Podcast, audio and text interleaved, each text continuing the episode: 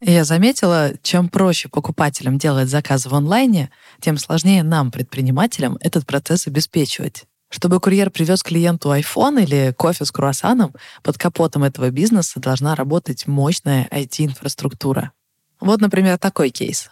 Служба доставки продуктов из гипермаркета работала себе спокойненько, но во время пандемии количество ее заказов резко выросло, а с ним и сама компания. Что предлагает Selectel? Инфраструктуру, которая масштабируется вместе с ростом бизнеса и при этом не теряет скорость. Информация в базах данных обновляется мгновенно. В итоге бизнес вырос в три раза и работает без технических сбоев. Начать пользоваться услугами Selectel очень просто. У них есть подробные инструкции и круглосуточная техподдержка. И развернуть всю эту махину можно из одного окна браузера в интуитивно понятной панели управления. Переходите по ссылке в описании, оставляйте заявку на бесплатную консультацию и получайте бонусы. Их как раз хватит, чтобы вы могли бесплатно протестировать сервис. У тебя кот!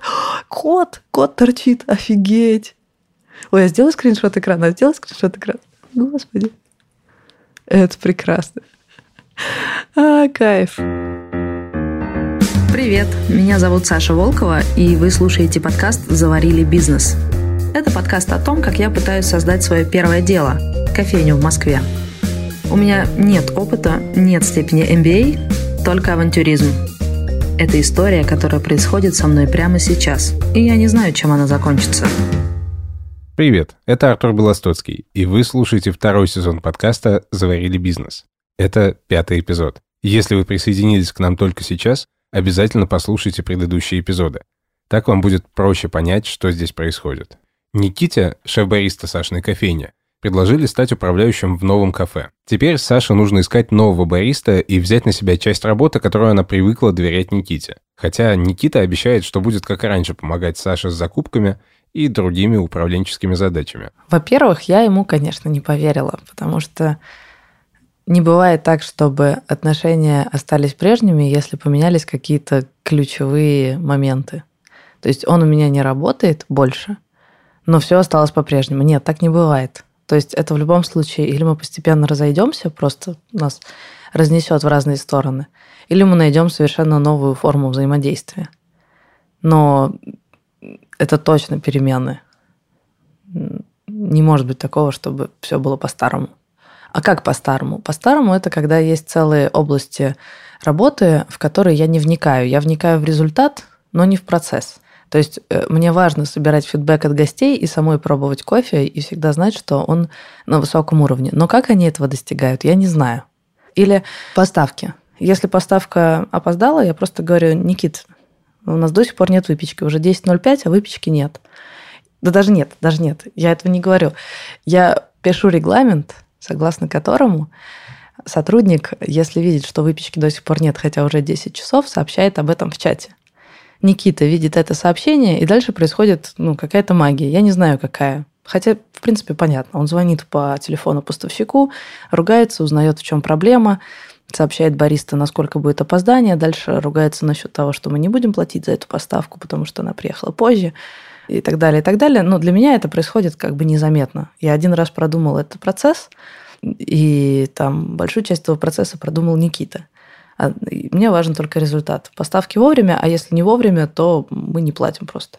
И, в общем, у нас в кофейне есть целая область, за которую отвечает Никита. Но теперь постепенно эти все вещи переходят на меня. Я еду в такси, листаю чатик, вижу, сотрудница пишет 10.05, выпечки нет. Здравствуйте, я вам уже звонила, мне не перезвонил ни логист, ни курьер, а время идет. Я звоню менеджеру, менеджер говорит, я передам менеджеру, который за вас отвечает. А вы можете мне дать э, телефон, я сама позвоню? Нет, я не могу, я просто передам ей, она вам перезвонит. Послушайте, ну у меня... Послушайте, э, ну вы сейчас повесите трубку, мне опять никто не позвонит. Что дальше? Что мне делать?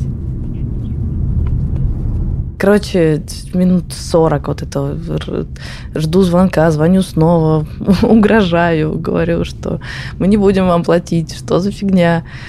Ясно, спасибо. Наконец э, мне перезванивает э, владелица, оказывается, что она следит за ситуацией. Это не первое опоздание, э, что-то у них идет не так именно с нашей точкой. Они пытаются это пофиксить. На сегодняшней поставке у меня к вам просьба. Вы можете написать ну, на почту то, что вы не продадите, мы спишем. Ну, я понимаю, что у вас там пироги, и вы их, наверное, продаете кусочками. Соответственно, просто пишите там, продала только 5 кусочков из 8, ну и мы вам, соответственно, сделаем какую-то скидку, да, или там что-то сделаем просто со следующей доставкой.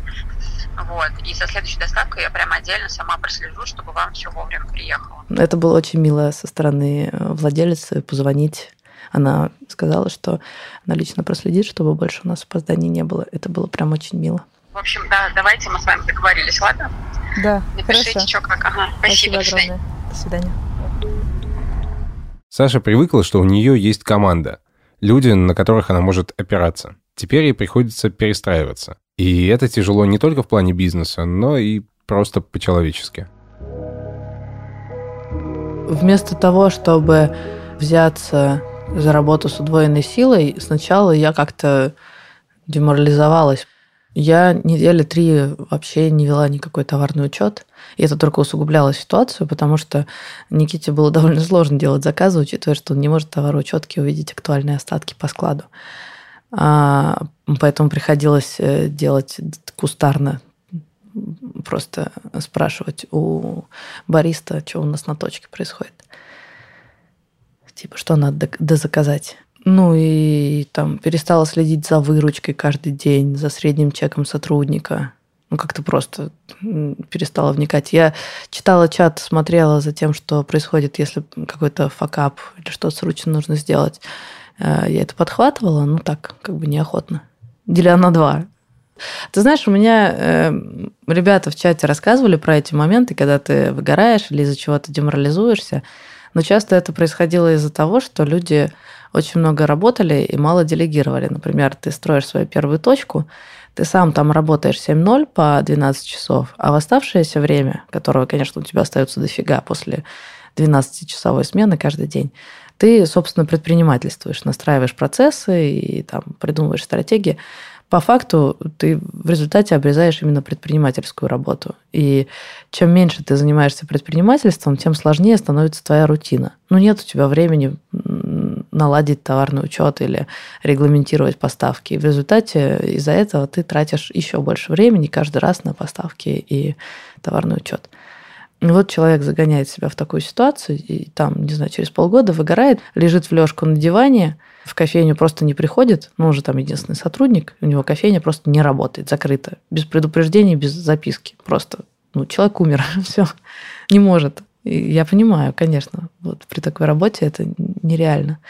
Ну, потом как-то собирает себя по частям, делает какие-то выводы, понимает, что нужно отдыхать, делегировать и вот это все. И начинает все строить заново. Естественно, неся огромные потери э, по лояльности клиентов. У меня такой проблемы нет, потому что я уже проходила все эти вещи на наемной работе. А, Знаю, как работает эта ловушка, когда ты не, не отдыхаешь, не обращаешь внимания на процессы и предпочитаешь решить проблему здесь сейчас, вместо того, чтобы остановиться и построить процесс, который позволит тебе всегда решать эту проблему. А, Я очень много раз упоролась, напоролась на эту проблему, поэтому а, в кофейне я постаралась не допустить ее. И я всегда отдыхала. Ну, на Фрунзе было, наверное, месяц, когда я вообще не отдыхала и чуть не сгорела на работе. Но обычно я все-таки даю себе паузу. Я прекрасно знаю, что выгорание – это страшная штука, и ее надо избегать. А во-вторых, я выстраивала процессы. Поэтому, когда я отстранилась от дела на три недели, я знала, что если все развалится за три недели моего отстранения, при том, что я не вообще улетела в космос, а я все-таки присматриваю, а, ну, значит, я непонятно, чем занималась я предыдущие месяцев пять. Ну, если я строила системный бизнес, и эта система разваливается при первой возможности, то явно что-то я не доделала, не додумала. Вот, так что я довольно спокойно отстранялась. Я присматривала, Никита присматривал, пр- продолжал. И э, система отстроена, все должно было пройти гладко. И все прошло гладко. Когда в конце месяца я подбила э, товарный учет, я увидела, что э, у нас по инвентаризации минимальное расхождение. Прям, ну, типа рублей на 600. Это круто. Это значит, что мы именно наладили товарный учет как систему. С качеством продукта ничего не случилось. Было несколько позиций пару раз на стопе, э, но это как раз из-за того, что я не вела первичку по товарному учету, и Никите было сложно ориентироваться в остатках. В остальном все гладенько, ничего ужасного не случилось. Саша на кофейне стоит в закрытом пространстве, офисе за турникетами. Это значит, что единственный способ зарабатывать больше – это сделать так, чтобы гости заходили чаще и покупали больше. Для этого Саша запустила программу лояльности. Гости копят бонусы и получают кофе в подарок. Да, мне тут недавно Оксана задала вопрос, а эти бонусы вообще окупаются? И это самый, по-моему, правильный и болезненный вопрос э, с программами лояльности, потому что да, ты с одной стороны делаешь продукт дешевле, но на самом деле ты делаешь это, чтобы заработать. А как посчитать, зарабатываешь ты или нет? Но я посидела, потыкалась цифрой, и я не могу ответить точно на этот вопрос, к сожалению. А мне нужно, наверное, больше месяцев следить за э, работой бонусной программы, посмотреть, э, увеличилась ли частота приходов людей, одних и тех же, количество чеков, вот это все. Я, э, наверное, где-то в декабре смогу сделать окончательные выводы насчет программы, приносит она мне деньги или нет. Если нет, я безжалостно ее отключу, конечно. А если да, то буду очень радоваться. Настройка программы лояльности – целая история.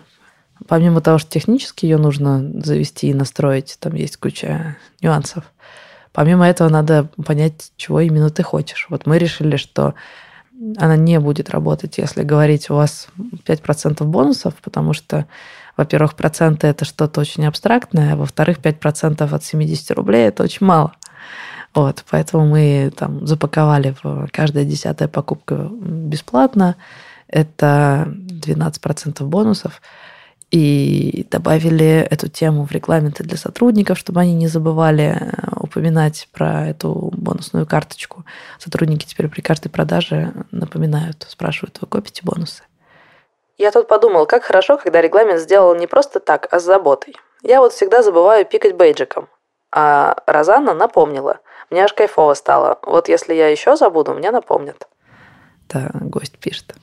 То есть э, людям нравится, что им напоминают о возможности копить бонусы. Правда, есть несколько гостей, которые принципиально не пользуются бонусной программой, потому что они не хотят получать скидки, и им кажется, что заплатить за кофе, там, не знаю, 130 рублей, э, это ок. И странно ждать еще дополнительной скидки, учитывая, что такие низкие цены. Я решил не пользоваться этими бонусами, ну, прежде всего... Ольга Шалимова, бренд-директор а, Считаю, что, скорее всего, у Саши это действительно не формирование лояльности, а убытки. А, а мне очень хочется ей посильно помочь с ее бизнесом. А, это первое. А второе, это всегда время, это время бариста, да, который там пикните бейджем, что-то еще сделайте, и только после этого рассчитайтесь. Мне гораздо проще прийти, там, сказать, что я хочу, бариста готовит, я быстро пикаю карты, забираю и ухожу. Вот. Но баристы уже все знают, что я не пользуюсь бонусной программой, вот, поэтому уже даже и не предлагают, что меня несказанно радует. Но это смешно, что люди не пользуются программой лояльности, потому что они и так более чем лояльны. Это круто. Вот. Поэтому, может быть, конкретно для нашего случая мы программу лояльности отрубим э, где-нибудь в декабре. С другой стороны, резкий всплеск э, списывания бонусов, э, начиная с 17 числа и где-то с 1 числа. 5-20 зарплата перед зарплатой у людей заканчиваются деньги, и они вспоминают про все свои кубышки и заначки, и в том числе про свои бонусные программы. Вот. Так что сказать, что людям совсем пофигу на бонусы, нет, это не так. Ну, посмотрим, в декабре оценим. Когда Никита ушел из-за барной стойки, Саше пришлось срочно искать нового бариста. В предыдущем эпизоде Саша рассказала о регламенте для обучения нового сотрудника. Но прежде чем его обучить, нужно его где-то найти. И это оказалось не так-то просто. Некоторые вещи я все-таки не умею. Например, я не умею нанимать сотрудников. Каждый раз, когда нам нужно было находить сотрудника, мы его искали или через канал, то есть среди подписчиков и как бы уже знакомых людей, которые изначально лояльны, знают, как мы работаем. Очевидно, конверсия будет гораздо лучше, если ты обращаешься к людям, которые очень хорошо знают твои сильные и слабые стороны, знают, на что идут, знают, какие сотрудники у тебя приживаются, какие нет, ну, в общем, не с нуля. И еще чаще всего мы из Никитиных знакомых. У нас работала Ника, с которой он раньше работал в другой кофейне. И здесь, когда Никита э, ушел э, из-за барной стойки, э, первым делом мы начали работать так же. Мы пошерстили Никитины контакты, и оказалось, что девушка, которую он когда-то учил в другой кофейне, переехала из Беларуси в Россию и ищет работу. Розанна. Ну, это было большой успех, потому что Никита уверен в качестве кофе. А, она очень позитивно восприняла а, все наши регламенты, вот эти все вещи. Для нее это вроде как прикольно, потому что это выстроенный процесс. И при этом ей понравилась команда. Она, когда шла к нам на собеседование, волновалась, что как она будет прятать свои татухи. А, ну, работа в офисе, это же, наверное, в пиджаке надо ходить. Она была приятно удивлена атмосферой в Аваторе. Э, и ребятам она понравилась. Мне прям подошли э, на кухню ребята из Аватора и говорят, ой, у вас новая девушка такая милая, приветливая. Она прям очень улыбчивая, мягкая, поболтать любит. Ну, короче, классная, классная. Но есть нюанс. У нее маленький ребенок. Ребенка надо забирать из сада в 7. Мы работаем до 7. Спустя две недели работы, когда мы провели ее через все обучение, она супер успешно прошла тайного покупателя. Э, все пятерки. И после этого она говорит, ну, мне предложили работу в офисе, э, там зарплата чуть меньше, но зато график как раз как надо. Он до шести, она успевает забрать ребенка из сада. В пятницу она работает последний день, и у меня, получается, есть ровно неделя, там дальше в понедельник работает Оксана, а во вторник ну, у нее другие планы. И до вторника мне нужно найти бариста. И все, у меня знакомые закончились но я хочу выстроить некую систему, машину по поиску персонала, чтобы это просто, блин, работало. Э, когда мне понадобилось э, найти новых сотрудников, я первым делом пошла советоваться с Максимом. Э, с Максимом мы вместе делаем подкаст «Бизнес-роботы мечты». Там я расспрашиваю предпринимателей, как они строят бизнес, и вот Максим как раз один из героев. «Бизнес-роботы мечты» — это наш новый подкаст. Ссылку на него вы можете найти в описании выпуска. Кстати, раз уж мы о Максиме, то у него сегодня день рождения. Да? Круто, что ты сказал. Максим, с днем рождения. Он нанимает сотрудников каждые три месяца, то есть для него это просто рутинный процесс – даже если у него никто не уволился, он все равно проводит собеседование, потому что э, он примерно знает, что срок жизни сотрудников в среднем три месяца, поэтому надо, чтобы эта э, машина работала, чтобы у него всегда вовремя поставлялись новые сотрудники. Это круто. Это вот как раз э, системный... Да ёл! Воу! Блин, сори, вдруг это что-то... Я же теперь должна отвечать на все вот такие звоночки с незнакомого номера. Вдруг это курьер. Да? Здравствуйте. О, здорово. А вы мне от э, вы мне писали в чат? Нет, нет, не писал вообще первый раз. А просто сразу позвонили. Классно. Вы работаете бариста? Да, да. У вас есть опыт? А, если честно, нет, просто поварское образование. Ну, хотел попробовать себя в этой деятельности. А, к сожалению, мы не сможем научить э, с нуля, потому что, чтобы обучиться на бариста, вам потребуется, ну, наверное, месяц-два. И мы, к сожалению, учить с нуля не готовы. жалко, понятно. Да, ну спасибо, что позвонили. Ладно, ладно, нет, нет. Да, хорошо, спасибо большое. До свидания.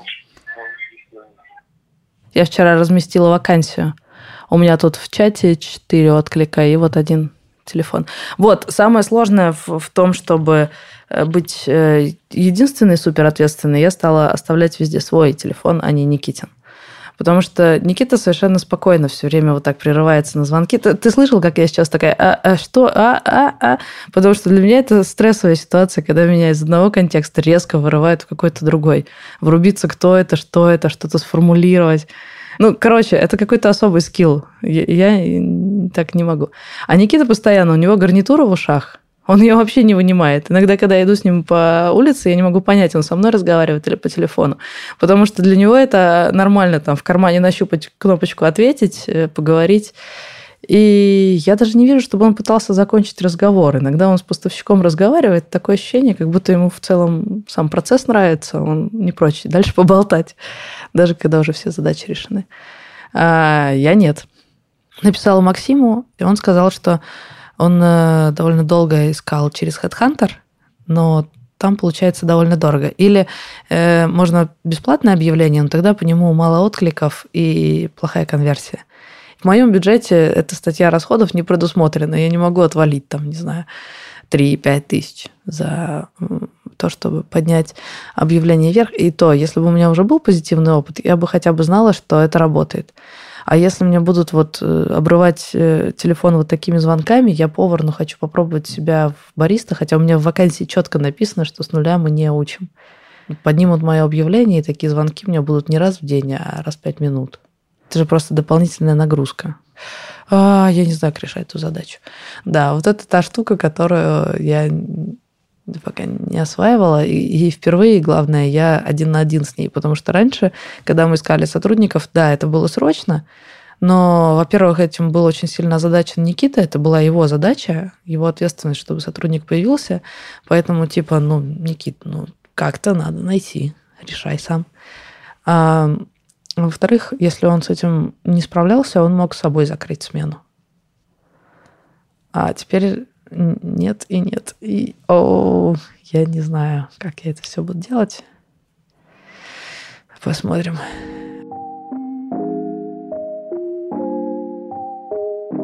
По самой точке все понятно. У меня есть список, что нужно дотюнить. Это просто надо в рабочем порядке дотюнить. В этом нет какого-то челленджа. Я с удовольствием открою новые точки, и мне совершенно понятно как, потому что ну, всю механику на этой точке мы отработали. Я знаю, откуда берутся цены, где какие продукты, э, как принимать решения по меню, по ценам, по... И, и, и у меня выстроена вся рутина э, типа товарного учета. Это просто. То есть мне совсем не сложно открыть новую точку. Я не буду устраивать себе приключения, открывая точку в сомнительном месте.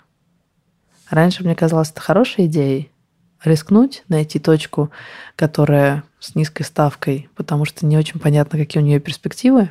Там, не знаю, нет трафика или есть какие-то сложности с входной группой. Сейчас я этого делать не буду. Я готова просто поставить точку на месте, которое, как я вижу, сработает. И мне понятно, как оценить, сработает место или нет. Ну, условно, сколько должно быть сотрудников э, в офисе или какой должен быть мимо проходящий трафик. Я не готова Э, там рисковать и ставить точку там, где еще не ясно, выгорит или нет. Я не могу тебе сказать, что у меня есть четкий план. Обычно у меня бывает так. Я вижу впереди какую-то очень четкую, понятную цель, и она меня полностью захватывает. Мне не нужно ее придумывать, мне не нужно сидеть э, и в блокнотике выписывать, а там какая моя следующая цель. Нет, я абсолютно точно знаю, что я именно этого хочу, и я не могу остановиться. Меня этому научила мама. Она у меня театральный режиссер. Она пользовалась термином актерское хотение. На сцене это означает, что ты не делаешь ничего, что можешь не делать. Например, ты сидишь на стуле, и ты знаешь, что по мизансцене, она обычно выстроена, у тебя есть сценарий, ты знаешь, куда, когда ты должен пойти, встать, махнуть рукой. И ты знаешь, что сейчас тебе пора бы встать и пойти – но ты не чувствуешь внутренней потребности. Поэтому ты уныло встаешь и идешь. И зритель чувствует фальш, потому что он не понимает, зачем ты предпринял усилия, хотя мог не предпринимать. Для человека абсолютно нормально не делать, если он может не делать. Ну а зачем? Но иногда человека захватывает какая-то страсть. И он делает просто потому, что не может остановиться. Вот, вот это актерское хотение на сцене должен всегда чекать а я вот сейчас иду, потому что мне прям хочется, или просто я как робот выполняю рисунок мизансцены. В жизни у меня также. Я вижу какую-то цель, и у меня нет никаких проблем с мотивацией. У меня, меня иногда спрашивают, там, «А как ты себя заставляешь, или как ты себя мотивируешь и работать и делать бизнес. Никак. Я абсолютно не способна себя мотивировать. Я про себя это уже поняла, слава богу, и уже даже не пытаюсь.